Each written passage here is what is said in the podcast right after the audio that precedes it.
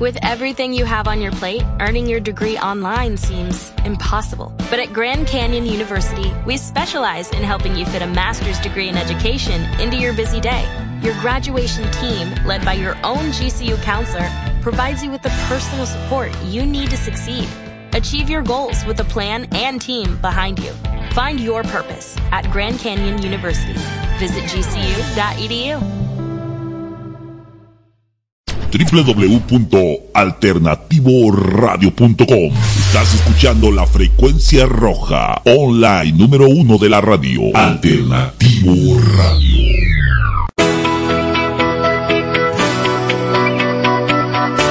Decídete y actívate. Actívate. Actívate. Actívate.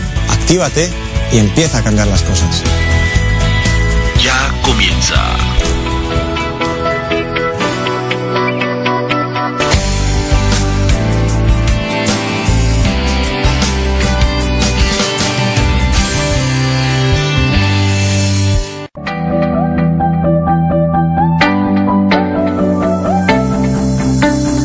Porque cada día nos escuchan más, decidimos hacerlo profesionalmente. Somos Alternativo Radio, cambiando la manera de hacer radio. Desde Guanajuato, Ciudad de México, Monterrey y Acapulco. Guanajuato, Ciudad de México, Monterrey y Acapulco. Transmitimos la frecuencia online más profesional. Somos una estación joven, la mejor online cambiando la manera de escuchar la radio. Nos enfocamos en tu desarrollo personal www.alternativoradio.com de México para todo el mundo.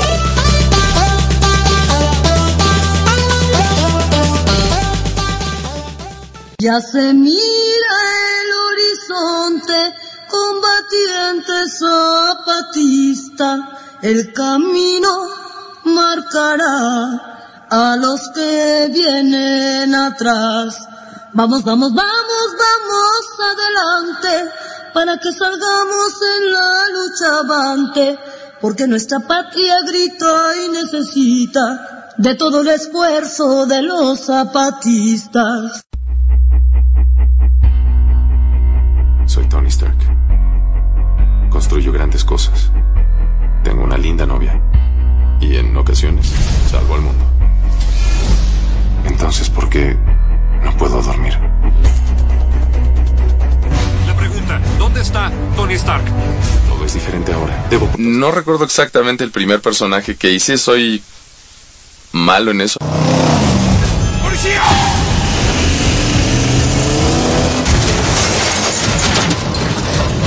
Cometiste un grave error. Me llevó tiempo ayer el rastreador, pero no tanto ubicar el receptor. Es tu fin, Toreto. ¿Eso piensas? Hola, soy Igi Lutkiewicz. Un abrazo para todos los que están escuchando Alternativo Radio y espero que cumplan sus sueños y éxito. Del pingüino más científico del planeta les manda un saludo su amigo Kowalski.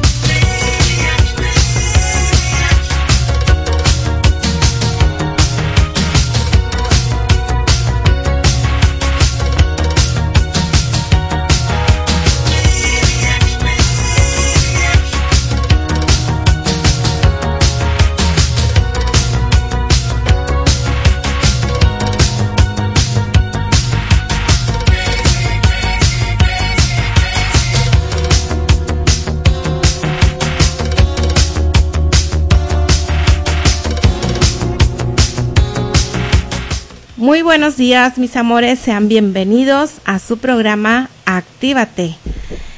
Un fuerte abrazo para todos los que se han conectado en estos momentos. Estamos transmitiendo completamente en vivo desde la bella ciudad de las montañas, Monterrey, Nuevo León, México, para todo el mundo, a través de nuestros micrófonos de Alternativo Radio y en transmisión simultánea por Alba Radio Guanajuato. Aquí en, en la perla del Bajío eh, están nuestros queridos eh, fundadores y directores de cada una de las estaciones. Déjenme saludarlos. En Alba Radio Guanajuato, que se encuentra en León, Guanajuato, está mi querida fundadora Leti Rico, nuestra fundadora estrella de Alba Radio Guanajuato, y nueva directora general es eh, Emilia Elisue, mi compañera locutora allá en León, Guanajuato. Un fuerte abrazo para ellos. Y en Alternativo Radio, el fundador em, Uriel Malagón, un fuerte abrazo donde se encuentre. en la Ciudad de México. En la Ciudad de México se encuentra nuestro fundador y las oficinas operativas en a Paseo el Grande, Guanajuato. Un fuerte abrazo a mi querida directora. Déjenme, me recuerdo el nombre. Oh, no, no me acuerdo. Tengo que, tengo que anunciarla más para recordar. Y bueno, nuevo, designa nuevos, nuevos directores y se me va, se me va, se me va la onda. Pues bueno, ya estamos aquí, lo importante es que ya estamos al aire y el día de hoy tenemos un programa, em, eh, se les va a parecer un poquito eh, poco común los, los temas que estamos manejando últimamente en el programa porque son temas que no, se, no desconocemos.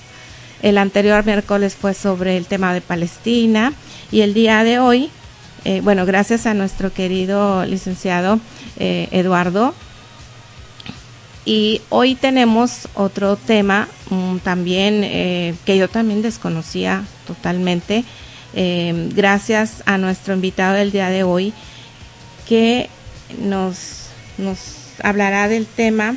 Es, déjenme les digo que tengo mucha información aquí. El nombre de nuestro invitado de hoy es el activista Armando Soto y él nos tratará el tema. Ay, tantos comentarios. Que le doy vuelta al WhatsApp. ¿Dónde están, estaban los zapatistas? Muy bien. Eh, estamos vía telefónica con nuestro amigo Armando Soto hasta la Ciudad de México y pues vamos a darle ya la bienvenida. Muchísimas gracias Armando por responder al llamado, a la invitación para que nos comparta este tema que pues poco conocido, mm, no, no se maneja mucho y bueno, qué, qué mejor que usted para que nos comparta este tema sobre los zapatistas. ¿Dónde estaban los zapatistas? Muy buenos días. Buenos días, Lot. Buenos días a, a tu audiencia.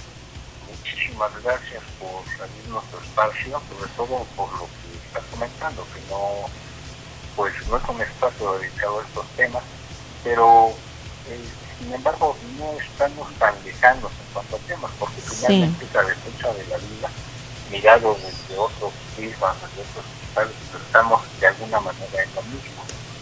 Eh, es muy importante Armando, un favor. se conoce. Un favor, este, ¿pudiera hablar un poquito más alto o acercarse más a su micrófono? Como no, ahí me escuchas mejor. Ay, mejor, gracias. Excelente. Para no perdernos nada, no, per- no quiero que se pierda nada del tema. Ok, pues sí, te, te agradecía esta oportunidad y muy importante lo que comentas. Actualmente se conoce poco o muy poco sobre el movimiento zapatista y no es casual. Hay un cerco mediático y más que el cerco mediático, una campaña oficialista de desacreditación, una campaña fascista en contra del zapatismo y pues aunque hemos ido construyendo espacios alternativos, la realidad es que no llegamos a todos los públicos, entonces contar con oportunidades como las que hoy nos abres, para nosotros es muy valioso porque llegamos a ese otro auditorio que no conoce del tema, que no sabe dónde se puede informar. Y bueno, pues trataremos de que hoy un poquito tendremos la semillita de, la inquietud de algo, alguna idea que hay por ahí y sobre todo que sepan dónde pueden conocer un poco más de la mano. Entonces, pues nuevamente, buenos días y muchísimas gracias por la invitación. También gracias a Eduardo Ibañez que nos puso en contacto y que pues, agradezco a, a esa mediación para contar con esta oportunidad. Mm, muy bien, sí, muchas gracias al licenciado Eduardo Urena que nos eh, pasó su contacto para que pudiera compartirnos este tema pues con un especialista. Eh, sabe que te, estamos teniendo todavía problemas con la recepción de, de su audio. Em, no sé qué es lo que está pasando. ¿Trae audífonos? ¿Me voy a poner otros audífonos? Ok. Bueno, vamos a, arreglar este, este asuntito, mis amigos, ahorita regresamos.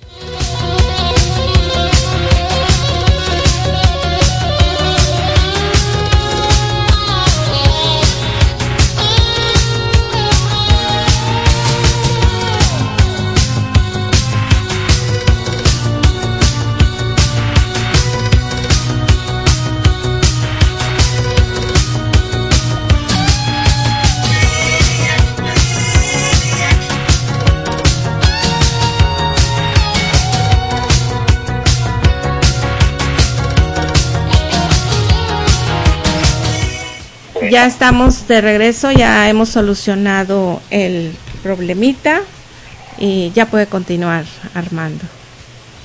Excelente, mira, eh, pues a mí me gustaría comenzar esta plática. Pusimos un nombre un poco provocador porque pues hemos visto que desde hace eh, algunos años la gente que hoy está en, pues, cercana al nuevo gobierno descalifica al movimiento zapatista, cada que ocurre algo, eh, si ocurre en Monterrey, preguntan, a ver, ¿y dónde estaban los zapatistas cuando pasó tal o cual cosa?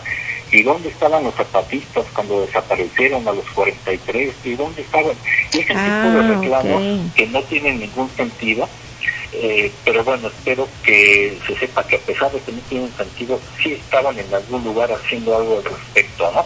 Eh, pero para conocer un poquito del zapatismo, sí es muy importante tener un cierto contexto, sobre todo ahora que pues estamos en el 2021 y pues hay mucho público joven que no sabe, por ejemplo, o lo sabe por los libros, pero no le tocó vivir cuando existía un país que se llamaba la Unión de Repúblicas Soviéticas Socialistas, que era el contrapeso del imperio yanqui y que era una potencia en todos los sentidos, y en la transición de los 80 a los 90, en un tiempo muy breve, colapsó, desapareció y pues quedó el imperio norteamericano sin un contrapeso y eso significó muchas cosas muy lesivas para el pueblo del mundo, entre otras cosas porque en un afán de evitar que la ideología socialista, comunista, eh, tuviera alguna influencia en las sociedades occidentales, pues se fundó lo que por muchas décadas se conoció como el estado del bienestar y que era que las oligarquías, muy a su pesar, sacrificaban utilidades con tal de que la sociedad en su conjunto tuviera un cierto nivel de vida más o menos decoroso, sobre todo en, Europa. Cuando cae el bloque soviético, pues ya no hay necesidad de simular que son buenos, entonces el neoliberalismo entra con todo y pues también eh, los pueblos de Europa la sufren y pues más en los pueblos de otros continentes. Se decretó el fin de la historia, el fin de las ideologías y así fue que llegamos a la década de los 90. Eh, el, el 4 de febrero del 92 hubo un episodio histórico muy especial que fue un intento frustrado de insurrección cívico-militar en Venezuela a cargo de un pequeño grupo de militares eh, comprometidos con, con, el pueblo extracción popular ellos mismos, a, a cargo de un joven, muy joven mayor, de nombre eh, Hugo Rafael Chávez Frías.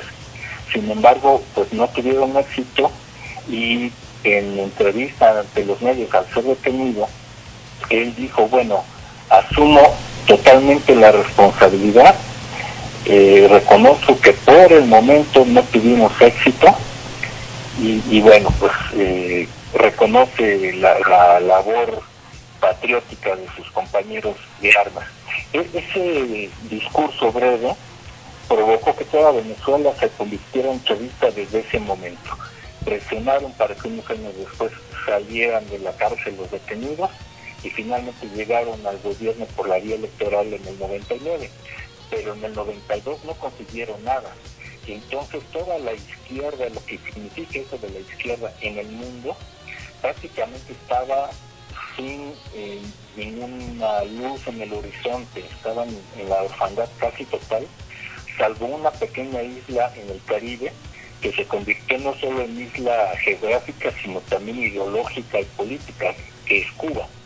Durante los 90 vivió un periodo muy difícil que conocieron ahí como el periodo especial, porque pues estaban solos contra el mundo.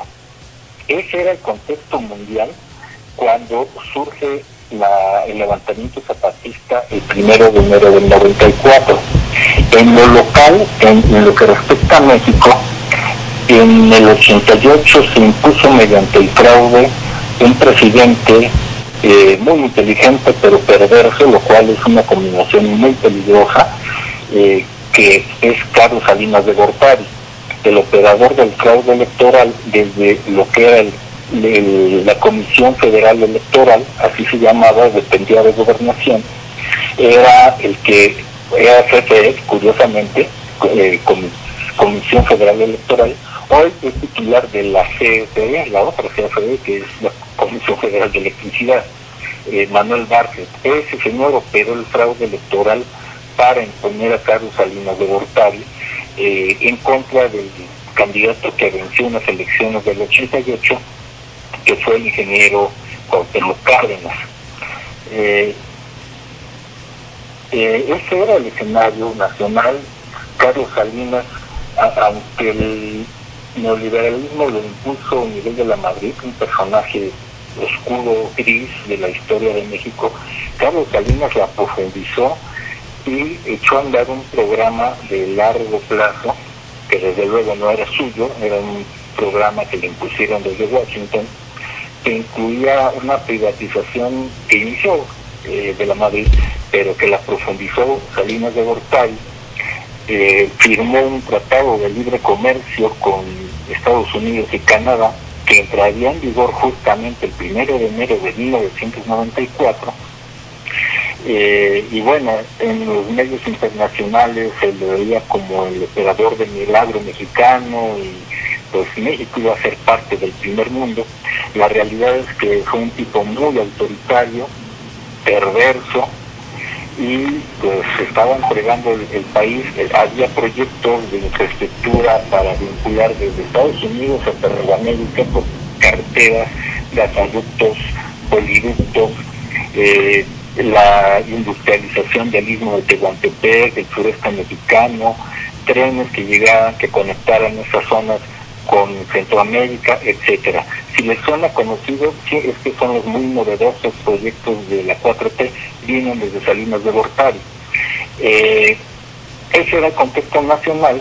El primero de enero se celebraba que México ya iba a ser del primer mundo y pues en la eh, desvelada del año nuevo, seguramente embriagados tanto de soberbia como de alcohol, los políticos mexicanos, se despertaron ellos y el mundo entero con la sorpresa de que en el sureste de México un puñado de eh, belicoso, ¿no? de, de, profesionales de la violencia, como anunciaron después ellos, se alzó en armas contra el gobierno milagroso de Carlos Salinas de Gortari, que además era el candidato a presidir a la Organización Mundial de Comercio una vez que terminara su presidencia ese año del 94.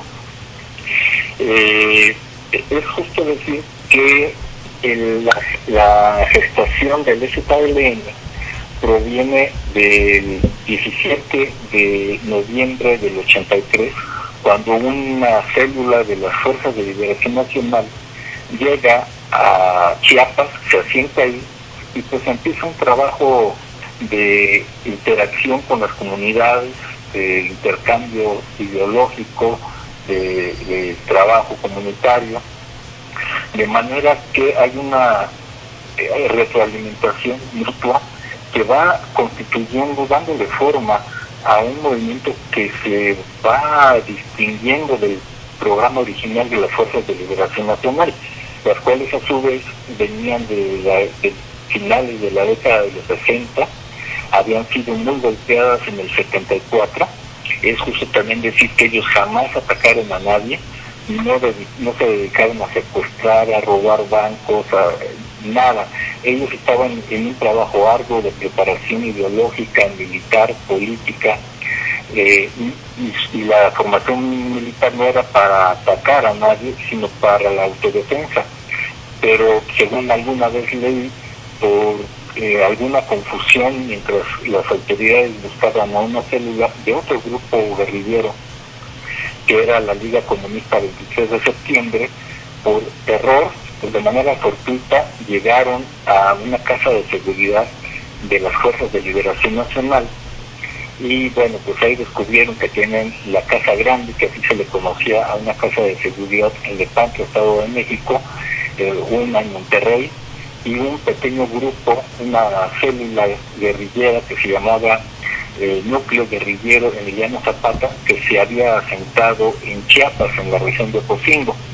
Se descubre todo esto, masacran a la gente que estaba en Lepanto, en la Casa Grande, solo sobreviven dos personas, a todos los ejecutan y de la célula que estaba en Chiapas también los eh, los asesinan, desaparecen a dos sobrevivientes, años después aparecen, uno de ellos lo hemos de conocer en el 94 como el comandante Germán, el ingeniero César Yáñez, y de los sobrevivientes en Lepantla, pues conocimos a la comandante Elisa, Gloria Benavides, eh, pero realmente fueron muy golpeados con ese con esos operativos y pues lo que quedó de las fuerzas de liberación nacional se mantuvo en la clandestinidad, vino trabajando hasta que en el 83 ocurre lo que ya mencioné, que llegan a Chiapas y empieza esa labor donde se enriquece todo el trabajo ideológico de años de esa célula de las fuerzas de liberación nacional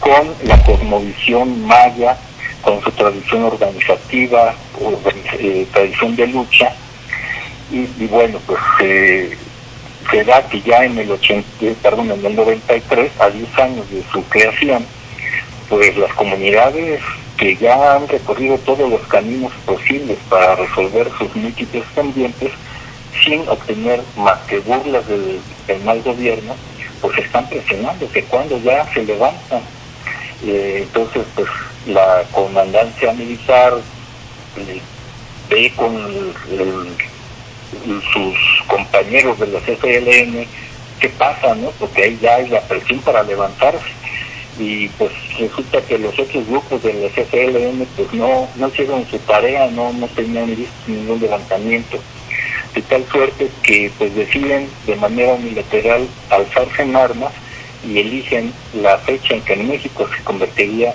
en parte del primer mundo. Le echan a perder la fiesta al salinato, eh, prepararon un, un cuadernillo que por ahí lo tenemos en una de las páginas que por, por ahí voy a comentar más adelante, por si lo quieren consultar. El primer número y a la postre el único de El Despertador Mexicano. Ahí van a conocer la declaración de la selva Lacandona, que es un diagnóstico de la situación que están viviendo y una declaración de guerra al Estado mexicano. Pero también dan a conocer un cuerpo de leyes, una ley de reforma agraria, una ley de trabajo, ley de educación, ley de la salud, y muy importante, y esto es un primer distintivo sobre pues prácticamente cualquier otro movimiento insurreccional en la historia, la ley de las mujeres, ley, revolucionaria de las mujeres, porque resulta que las mujeres dijeron a sus compañeros, pues los apoyamos, pero pues nosotros también queremos ser parte y eso significa que también le entramos a la toma de decisiones y también entramos a las armas y también queremos trabajar y no queremos que nos golpeen y no queremos que nos violen y no queremos que nos mandan, que nos obliguen a casar y queremos elegir con quién casar y queremos elegir si tenemos hijos o no y cuántos y si no autorizan esto no los apoyamos ¿no? Entonces, desde el surgimiento pues el papel de la mujer en el zapatismo es muy importante eh, es así que el primero de enero pues nos despertamos, bueno, en realidad como es día que no hay prensa, el 2 de enero nos enteramos que el día anterior había sido eh, de notoriedad en Chiapas, el grupo zapatista ocupó cinco cabeceras municipales y dio a conocer esa declaración de guerra. Evidentemente el mundo entero volteó a Chiapas y se le cayó el teatro a Carlos Salinas de Gortari, ¿no? De, ser el héroe pasó a ser el villano. Eh, la respuesta del gobierno mexicano fue pues una serie de ataques del ejército indiscriminado que incluyó bombardeos aéreos, que incluyó pues, todo tipo de violaciones a los convenios de Ginebra, como la ejecución extrajudicial de detenidos, la tortura, la mutilación. Y, y bueno, la opinión pública mundial obviamente se volcó del lado de los zapatistas al ver todo esto, al ver que efectivamente eran mayoritariamente indígenas, lo cual también a, la, a los marxistas ortodoxos pues no les caía el 20 porque la revolución la tiene que hacer el proletariado, no los campesinos, porque para ellos son eh, primitivos.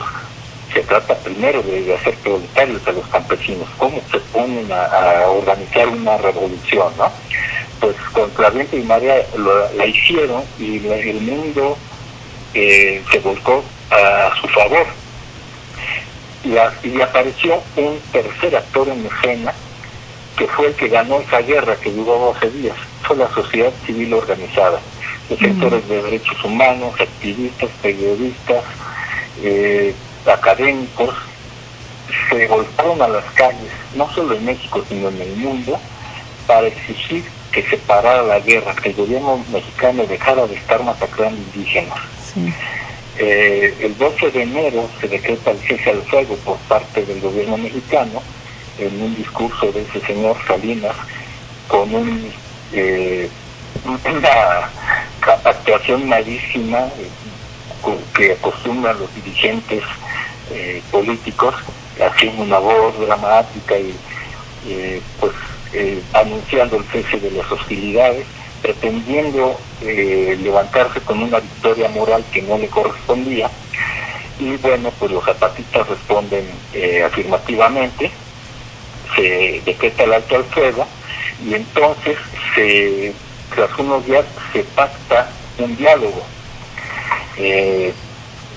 ese diálogo que quiso vender el gobierno como una victoria otra vez eh, pues el zapatismo se la revistió porque el diálogo no fue solamente como ha ocurrido con otros movimientos, por ejemplo las FARC en Colombia o, el diálogo de paz en, Guatemala entre la guerrilla y el gobierno, ¿no? porque es una forma también de desmovilizar, de deslegitimar, de aislarlos de la sociedad, del resto de la sociedad.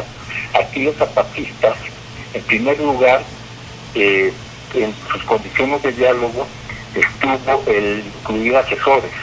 El gobierno podía incluirlos también. Asesores que formaban parte de la academia, parte del activismo político. Y no solo eso, sino que siendo su mesa de diálogo, la hicieron extensiva a todos los pueblos originarios de México. Esa fue una victoria moral contundente sobre el gobierno, una segunda victoria moral contundente sobre el gobierno mexicano. Eh, Salinas pretendió utilizar esa ventanita para mandar a sus, entre comillas, eh, representantes indígenas, es decir, líderes indígenas de organizaciones afines al gobierno, las mandó al diálogo que inició en la Catedral de San Cristóbal de las Casas se conoció esa fase como los diálogos de la catedral. Después se llevaron a San Andrés a Canción de los Pobres, o San Andrés Larranza, y entonces se conocieron como los diálogos de San Andrés.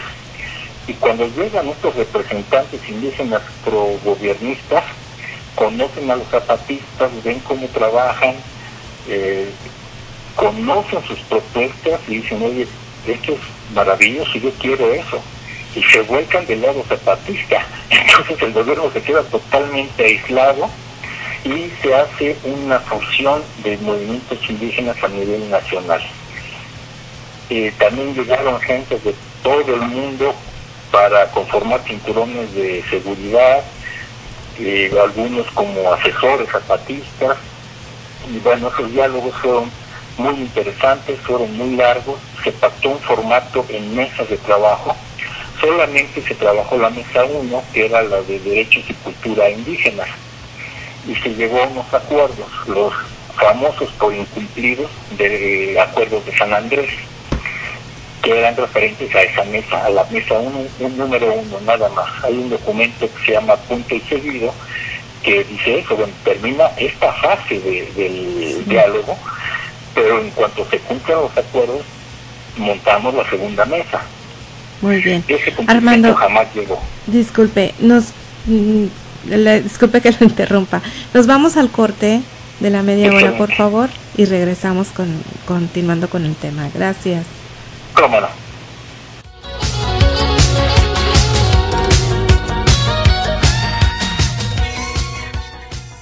Y hay de verde, de rojo, de queso, de dulce, somos los de.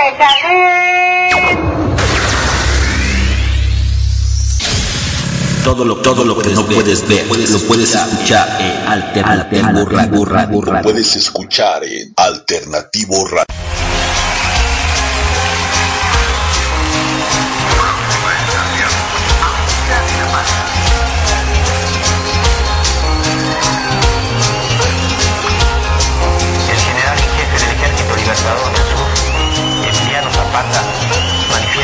Zapatista en náhuatl. Al pueblo de México, a los pueblos y gobiernos del mundo. Hermanos, nosotros nacimos de la noche, en ella vivimos, moriremos en ella. Pero la luz será mañana para los más, para todos aquellos que hoy lloran la noche, para quienes se niega el día, para todos la luz, para todos todo. Nuestra lucha es por hacernos escuchar y el mal gobierno grita soberbia y tapa con cañones sus oídos. Nuestra lucha es por un trabajo justo y digno y el mal gobierno compra y vende cuerpos y vergüenzas. Nuestra lucha es por la vida y el mal gobierno oferta muerte como futuro. Nuestra lucha es por la justicia y el mal gobierno se llena de criminales y asesinos. Nuestra lucha es por la paz y el mal gobierno anuncia guerra y destrucción.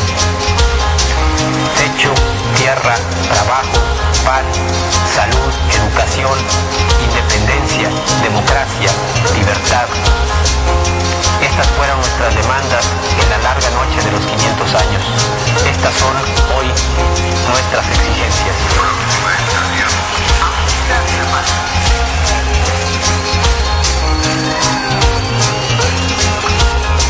El general en jefe del Ejército Libertador del Sur, Emiliano Zapata, manifiesto zapatista en náhuatl. Al pueblo de México, a los pueblos y gobiernos del mundo. Hermanos, nosotros nacimos de la noche, en ella vivimos, moriremos en ella. Pero la luz será mañana para los más, para todos aquellos que hoy lloran la noche, para quienes se niega el día, para todos la luz, para todos El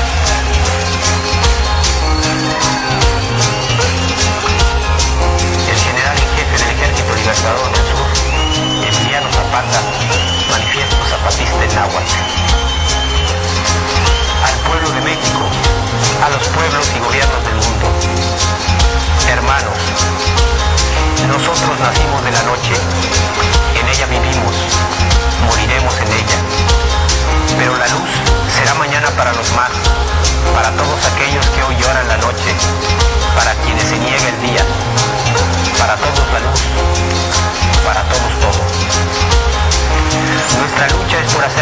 Y el mal gobierno grita soberbia y tapa con cañones sus oídos.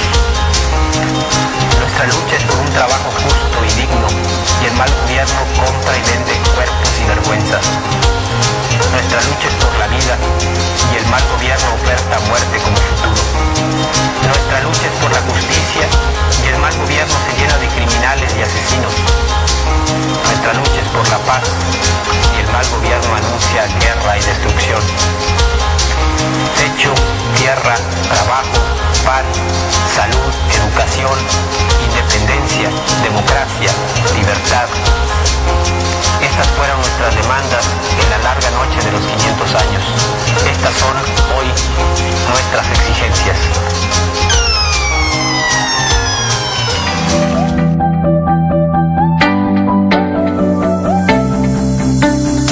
Porque cada día nos escuchan más. Decidimos hacerlo profesionalmente. Somos Alternativo Radio. Cambiando la manera de hacer radio. Desde Guanajuato, Ciudad de México, Monterrey y Acapulco. Guanajuato, Ciudad de México, Monterrey y Acapulco. Transmitimos la frecuencia online más profesional. Somos una estación joven.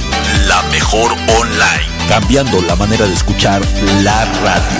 Nos enfocamos en tu desarrollo personal www.alternativoradio.com de México para todo el mundo.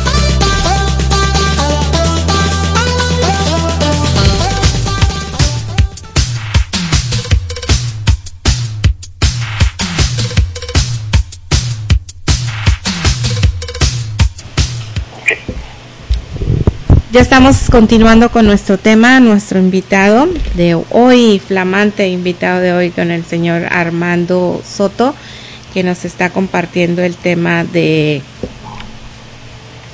dónde estaban, dónde yo también dije, ¿y, ese tema por qué? ¿Dónde están?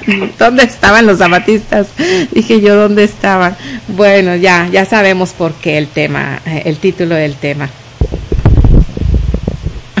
Continuamos, señor Armando. Excelente.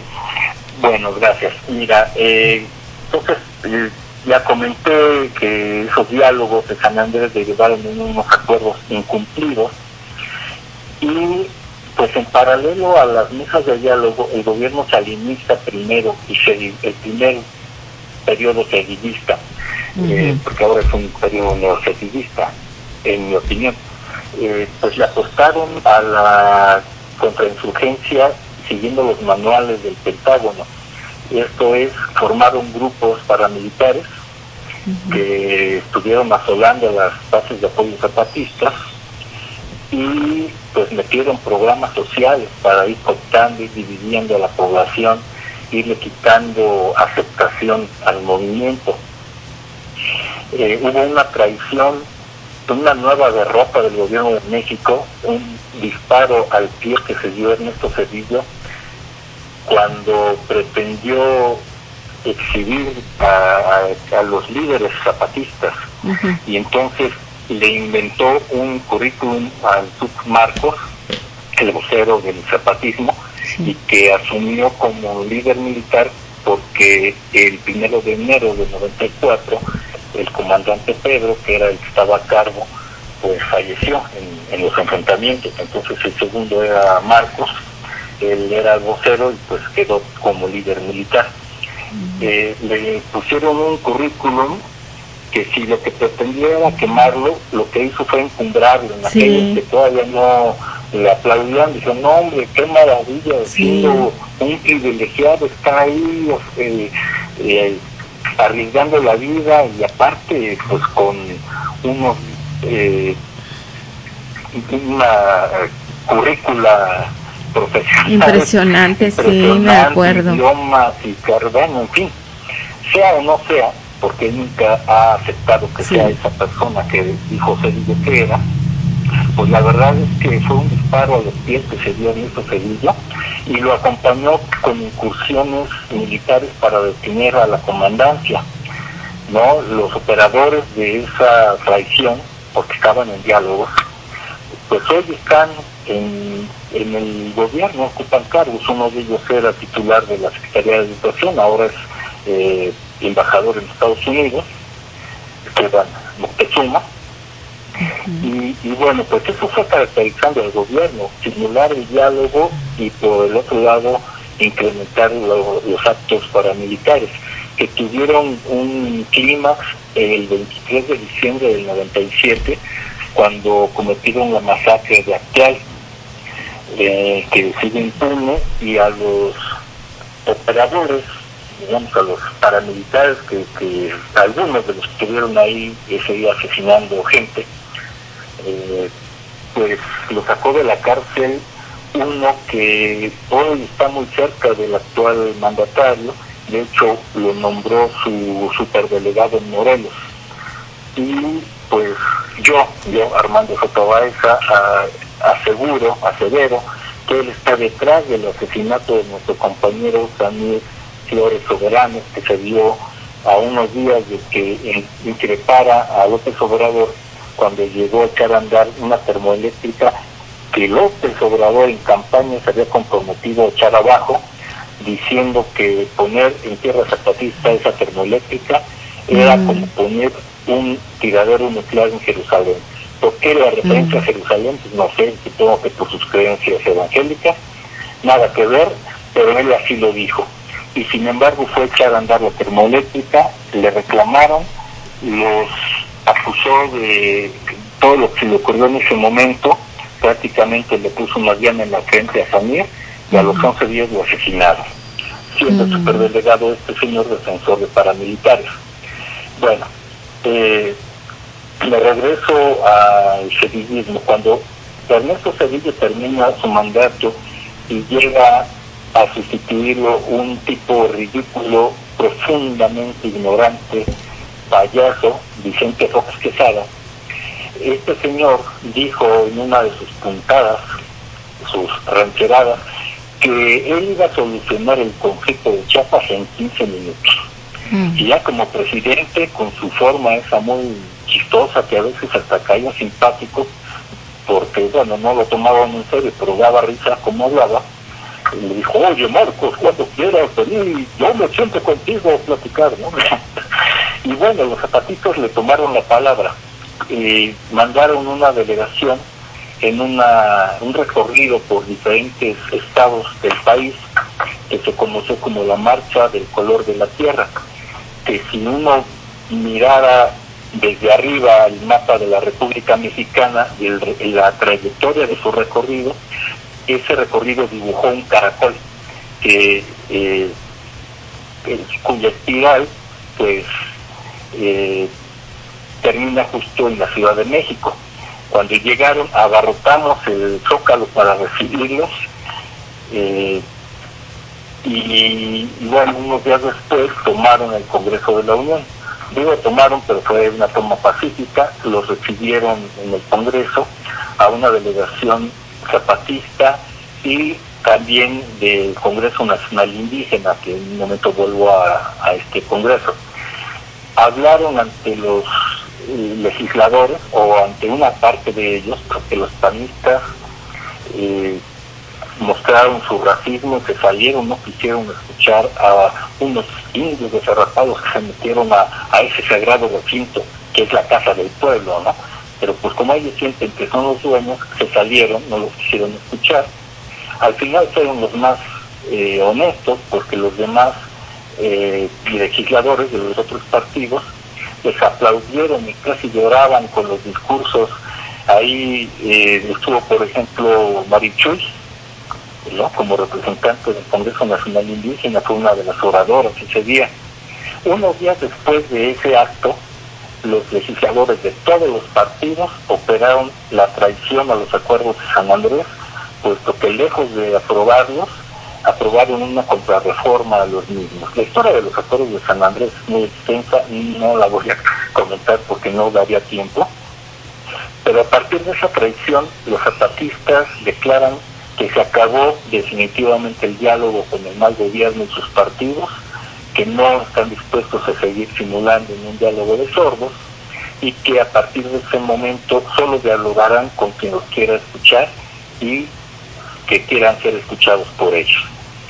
Eh, y bueno, eso de alguna manera ha representado un cierto aislamiento porque pues la prensa que eh, algunos medios que crecieron mucho con el movimiento zapatista, en particular la jornada, pues ya dejaron de, publicarlos tanto, ¿no? Porque pues ya no vendían.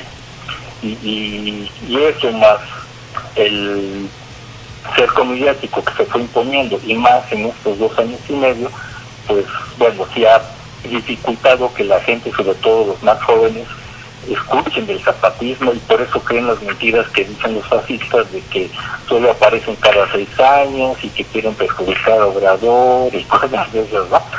Eh, eso en resumen es la historia, digamos, desde las fuerzas de liberación nacional hasta el rompimiento definitivo con el gobierno.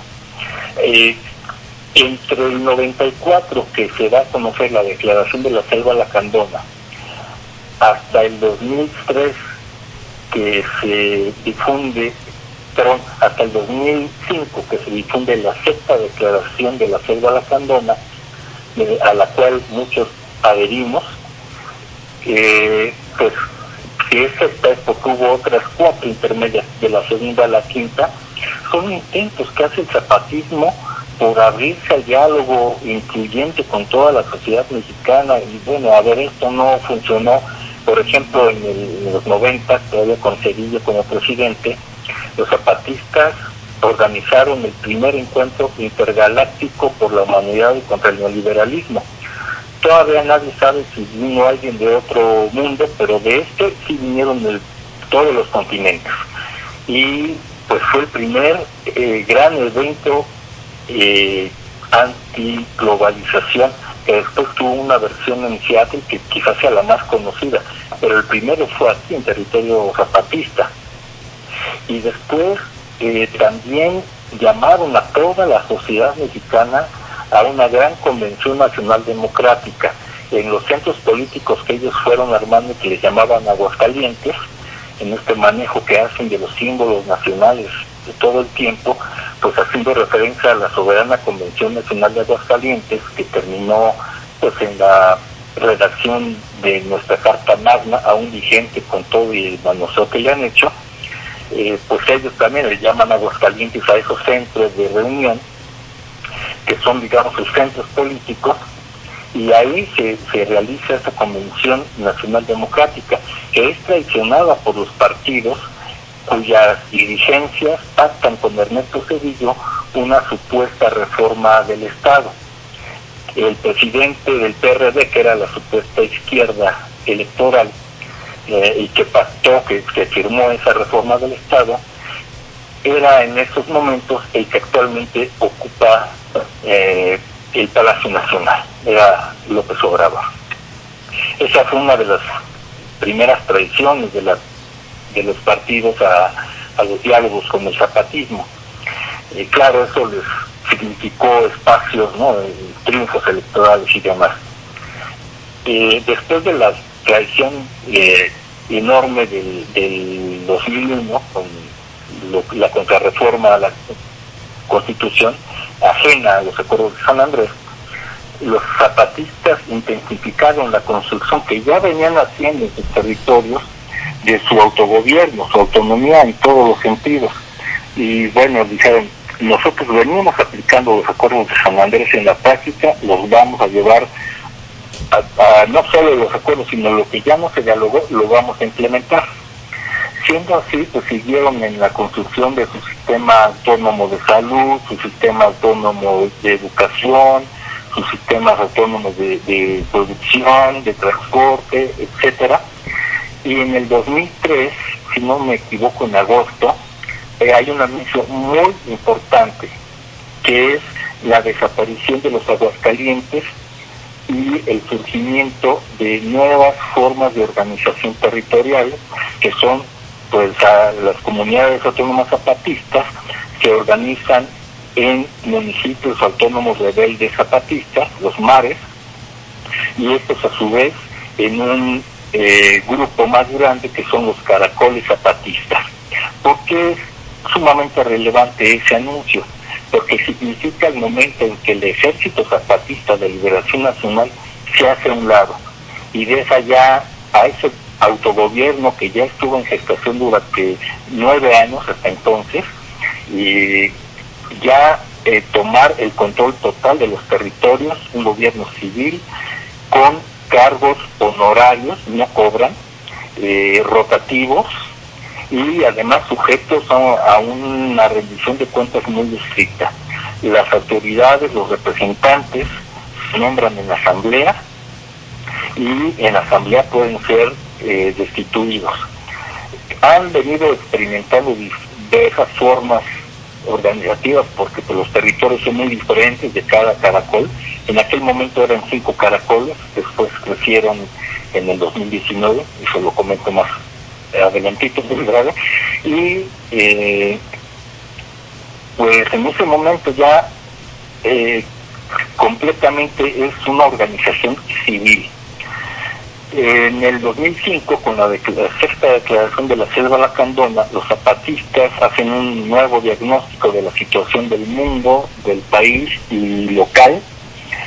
Nos comparten su forma de ver el mundo, de analizarlo, y nos invitan a quienes queramos a sumarnos a un esfuerzo por construir otro mundo organizándonos y pues en una lucha decidida anticapitalista, antipatriarcal. Eh, por eso es que nos llamamos adherentes a la sexta declaración de la selva lacandona.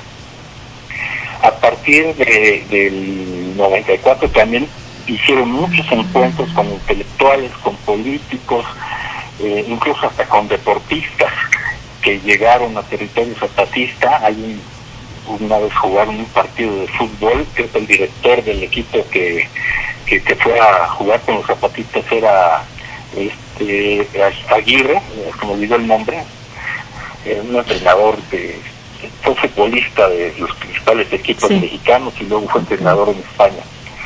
Eh, creo que actualmente está aquí en México, no sé, no veo televisión, pero eh, después formaron, si no mal recuerdo, en el 2011, 2012, la escuelita zapatista, un esfuerzo muy bonito en el que invitaron a los adherentes a inscribirse y participar. Entonces, eh, tú como eh, participante llegabas, asignaban a un botán, a un guía, a un cuidador, y este botán te llevaba a vivir durante el desarrollo del, del curso a su casa. Vivías con una familia zapatista, conocías el día a día de una familia zapatista, muy interesante porque a muchos les tocó llegar sin hablar quetzal o, o alguna de las otras lenguas de la región, con familias que no hablaban castilla, como le llaman ellos al español, y sin embargo así se entendieron y se tendieron unos lazos eh, muy profundos, ¿no? Y, y en esa escuelita prepararon unos cuadernillos que están por ahí disponibles, que eh, donde hablan del autogobierno, donde hablan de su sistema productivo, su sistema educativo, etcétera, todo lo que han venido construyendo como parte de su autonomía. Eh, y eso lo estudiaron quienes fueron a la escuelita, pero también los que no fuimos, pues ahí con esos cuadernillos que están disponibles en formato electrónico, eh, los pudimos estudiar.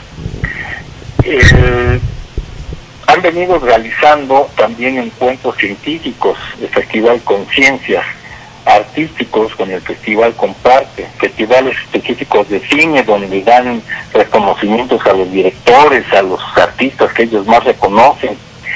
Y, y bueno, su labor de contacto con el mundo no para. Eh, nada más dos ejemplos muy breves porque se va agotando el tiempo ese no perdona. El encuentro de mujeres que tuvieron en el 2019 donde fue muy interesante porque esperaban mujeres de todo el mundo, pero estimaban entre 1.500 y 2.000 compañeras que llegaran.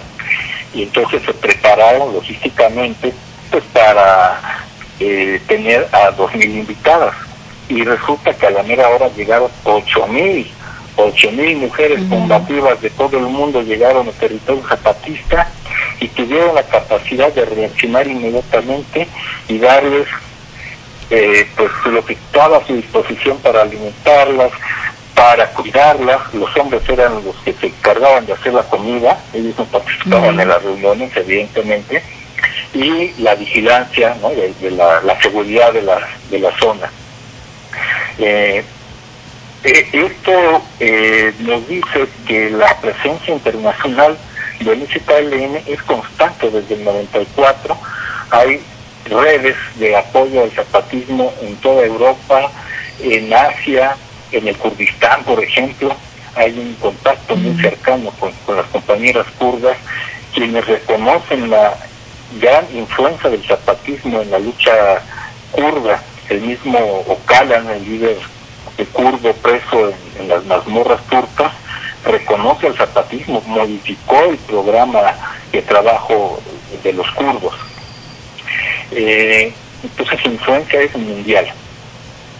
Cuando nos dicen que la, los fascistas, ¿y dónde estaban cuando esto o cuando aquello? Uh -huh. Voy a mencionar muy brevemente algunos ejemplos. eh, no recuerdo ahora el año, debió ser por ahí también del 2012, hubo un caso de dos, dos huracanes que atravesaron el territorio de la isla de Cuba, causaron muchos destrozos.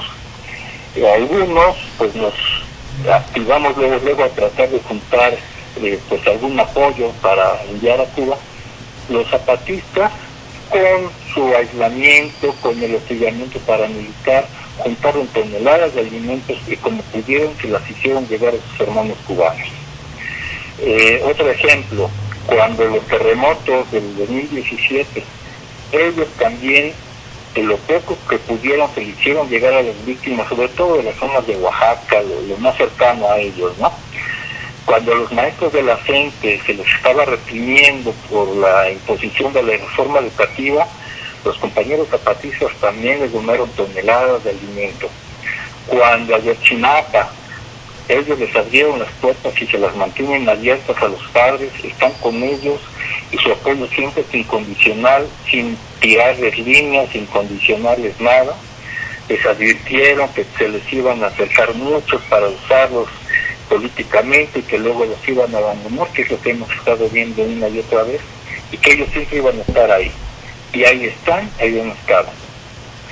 Eh, donde han estado pues construyendo lo que ya dije, sus sistemas autónomos, que abarcan sistemas financieros inclusive autónomos, y bueno, en el, el 12 de octubre del 96, como resultado indirecto de esos diálogos de San Andrés, se crea un foro de encuentro de los pueblos originarios de México, el Congreso Nacional Indígena, donde una de las oradoras, por cierto, también fue Marichuy, desde ahí está la compañera. Eh,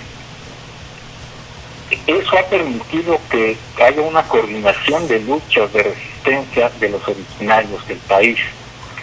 Ellos, sus zapatistas, son un grupo más en el CNI. En el quinto Congreso Nacional del CNI, en el 2016, del 9 al 14 de octubre, los zapatistas tuvieron la osadía de hacerles una propuesta a los compañeros del CNI que eh, consistió en, bueno, hicieron un diagnóstico, todas las resistencias, los ataques que cada uno de los pueblos ahí presentes estaba enfrentando. Y pues eh, dijeron declararse en asamblea permanente y les propusieron consultar en sus respectivas comunidades que cada comunidad nombrara una pareja de delegados en un consejo indígena de gobierno y que este consejo indígena de gobierno fuera representado por una mujer y que esta mujer apareciera en las boletas electorales del 2018. La intención pues no era pelear el poder, no les interesa, no les interesaba antes y no les interesaba después, sino que llamar a, a los originarios y a la sociedad civil a la organización y frenar la ola destructiva que, que sigue eh, sobre nosotros, construir la paz y tejer desde abajo eh, pues para seguir siendo lo que somos, ¿no? Sin, sin que alguien nos pretenda imponer un pensamiento único. Eso derivó en pues la campaña de recolección de firmas de la cual voy a comentar más adelantito porque eso también nos lleva a dónde estamos en este momento eh, como organizaciones simpatizantes con el zapatismo. Eh, pero a, lo que quiero llegar como, para terminar este recuento histórico y más o menos dejar claro dónde han estado, que no es poca cosa lo que han hecho, pues eh, en este momento hay una extensión de las redes de, de pues bueno, nos llamamos redes de apoyo, pero esa red desde abajo de las muchas luchas que somos en todo el mundo, pues hay un esfuerzo del zapatismo por hilar fino y que sea una sola red. Eh, partió recientemente una comisión zapatista en una montaña, bueno, en un barco que se llama La Montaña, con rumbo a Europa, van a, llegar al puerto de Vigo, en España, y como ellos dicen, no vamos a exigir que se disculpen, ni a pedirles perdón nosotros, ni a hablar con los de arriba, ni a pedir apoyo. Vamos a tejer fino desde abajo, vamos a escucharlos, a conocerlos y pues eh, no pedir ayuda, sino ver en qué los podemos ayudar. Porque eso es algo que caracteriza al zapatismo. A veces nos preguntan, ¿y cómo los podemos ayudar? No, ellos no necesitan ayuda, ni las comunidades del Congreso Nacional Indígena. Los que necesitamos ayuda somos los que no nos hemos sabido organizar y eh, pues ellos no nos tiran línea ni nada, pero pues no, nos van acompañando ¿no? en esos esfuerzos a los que nos invitan y que ahora hacen extensivo al mundo entero. Entonces, en eso están los zapatistas. Eh, cuando, ah, ah, muy importante, los 15 sí. segundos antes del corte, según mi conteo. En los territorios zapatistas no hay feminicidios, no hay violaciones, no hay secuestros, mm. no hay todo esto que el capitalismo nos impone como parte de esta fase que se llama necrocapitalismo para imponernos su visión única. Eh, por eso les estorban tanto, por eso el hostigamiento con policías militares y paramilitares, porque son un vivo ejemplo de que otro mundo es posible y que ya no solo está ahí, lo vemos en Cherán, por ejemplo, lo vemos en otros lugares en México y en otras geografías también. Excelente. Eso es bueno mencionarlo, ¿verdad? Que ese, los campamentos zapatistas se llevan con todo, entre ellos mismos se cuidan, este, no existe ese robos, violaciones, de, eh, violencia entre entre la gente, entre los entre el campamento. Qué, qué bueno que fuera ese mismo modelo para todo el país.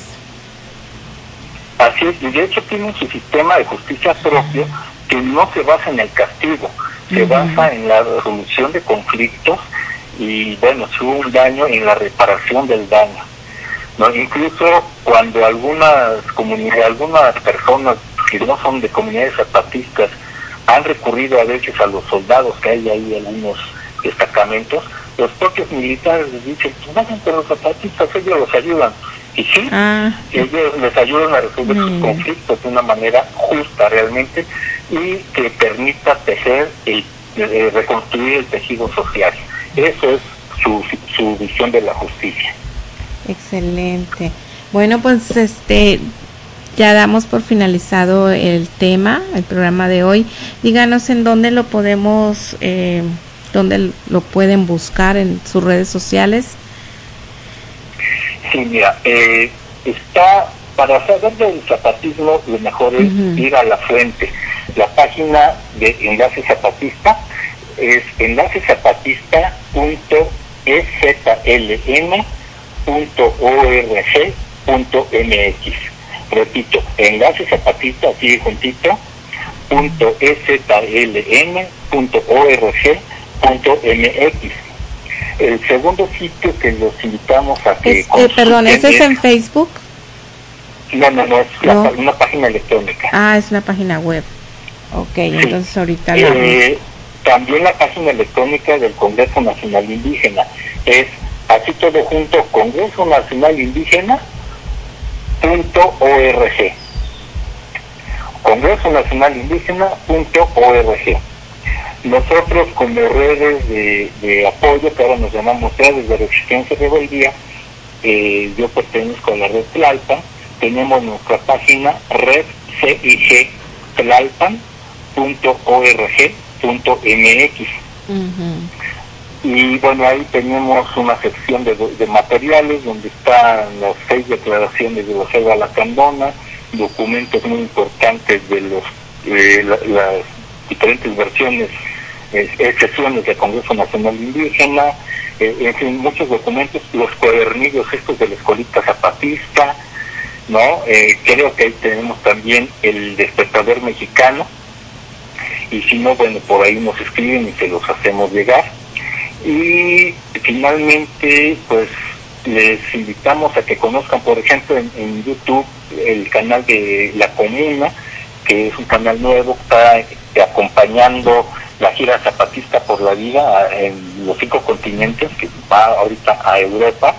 Nosotros tenemos ahí en redciclatan.org.mx eh, un subsitio que se llama Rizoma y ahí emitimos un podcast que se llama batito de papel que también va dando alguna información acompañando a esta gira zapatista y tenemos un periódico electrónico que se llama El Viento de la Montaña que también producimos como podcast y todo eso lo encuentran en nuestra página reciclalpan.org.mx eh, ¿Me pasa el, el canal de YouTube, por favor?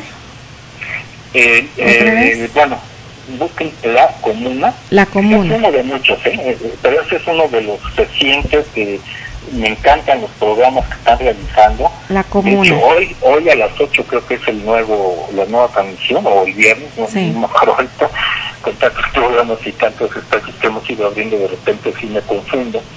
Pero busquen La Comuna y, y van a encontrar en YouTube, ¿verdad? muy interesantes con gente de las redes zapatistas en Europa, por ejemplo, ¿no?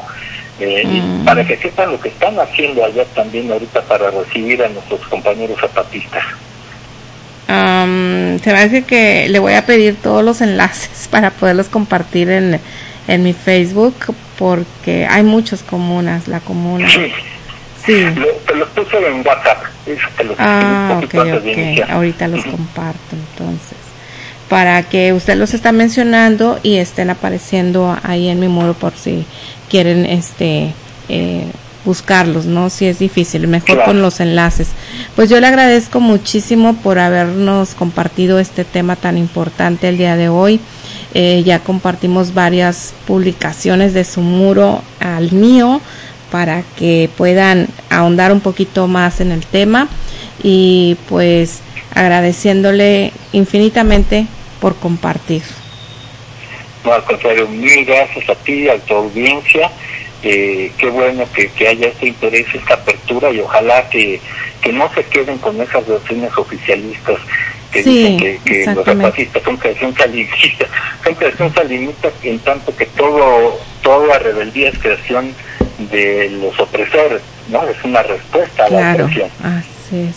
Sí, nos quedamos con la versión oficial y pues eh, lo que escuchamos en noticias, lo que se maneja no en, en, en los información impresa en periódicos y no no investigamos lo que hay. También hay mucha información, pero qué padre que nos comparten nos comparte usted enlaces para poder investigar, para poder empaparnos un poquito más de, de esta información, porque le digo, hay mucha y no sabemos cuál es la más, la más cercana a la verdad.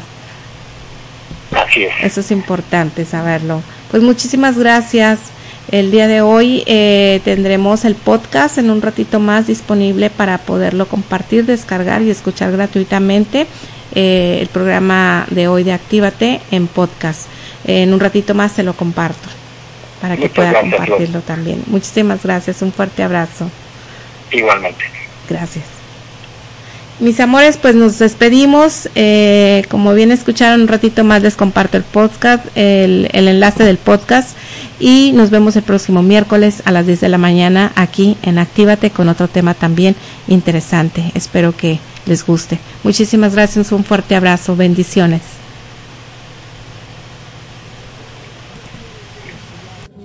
Al censontle y al canario, si no hay cárceles ni tumbas para el canto libertario. Este es un canto guerrero y también canto de amor, que nace de la conciencia y de nuestro corazón. ¿Quieres cantarlo conmigo? Eleva al cielo tu voz, que las cadenas del alma se rompen con la canción. Desde Sonora le canto a Chiapas con mucho amor. Le canto a sus combatientes, canto a su revolución.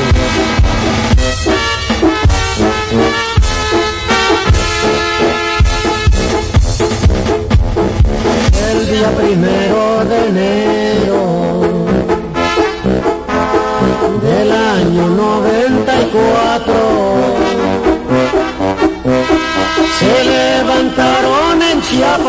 los indios por el maltrato. 500 años robaron, explotados, torturados, hasta que dijeron basta y ahora los llaman alzados.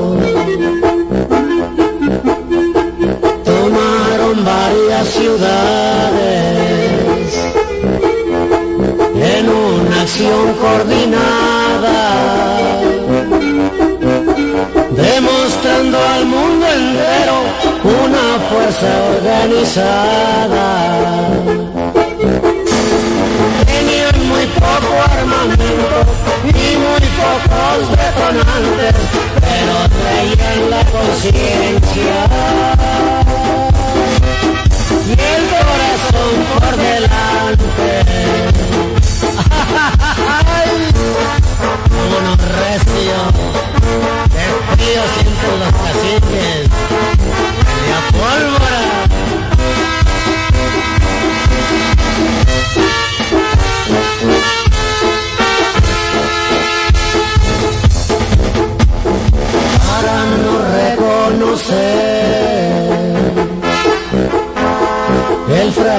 Fracaso salinista. Compraron televisoras, periódicos y revistas. Comenzaron las mentiras de este gobierno embustero. Decían no son mexicanos, que eran puros extranjeros. Y la gente de la calle nada más se carcajeaba. Nomás les pintó un violín y los mandó a la chingada. Los hechos desmienten la razón oficialista, porque esta lucha se inspira en el ideal zapatista.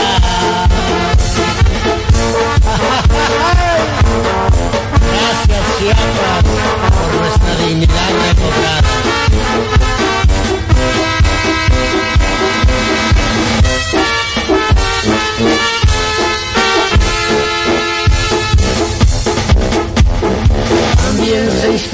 En Hidalgo,